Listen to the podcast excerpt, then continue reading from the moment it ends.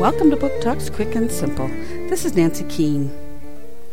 Lady Grace Cavendish, maid of honor to Queen Elizabeth I, finds herself involved in yet another mystery.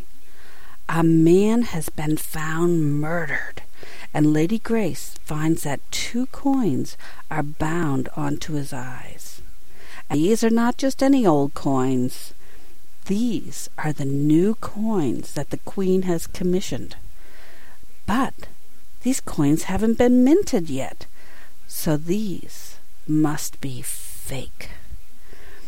Now, Lady Grace is hot on the trail of the counterfeiters.